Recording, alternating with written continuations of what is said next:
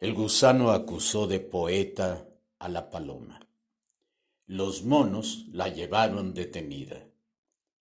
En el tribunal de la selva, el león dictó sentencia y dijo, La palabra de libre nace limpia, el oído del esclavo la ensucia. La paloma vuela el gusano se arrastra. Cien años de prisión para los monos. No recuerdo si estas líneas pertenecen a Pablo Neruda o si en alguna ocasión las escuché en uno de los conciertos de Facundo Cabral y a lo mejor parafraseaba Neruda, no lo recuerdo. No es en este momento lo más significativo ni lo más importante. Los gusanos acusan porque son rastreros, porque se venden al mejor postor, porque obedecen a intereses creados, porque son seres grises, negros, vacíos.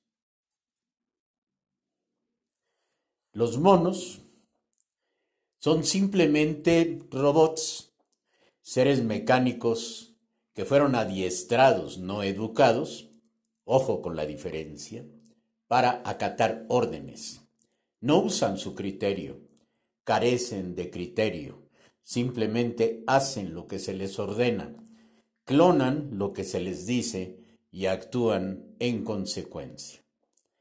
Los monos llevan detenida a la paloma y el gusano la acusa. Sucede entonces que cuando el juez dicta sentencia, los cien años de prisión no son para la paloma ni para los gusanos, sino para los monos, para aquellos que conformando un cuerpo de autoridad simplemente actúan de manera tan rígida, tan reproductiva de las órdenes que reciben, que cancelan cualquier esperanza humana.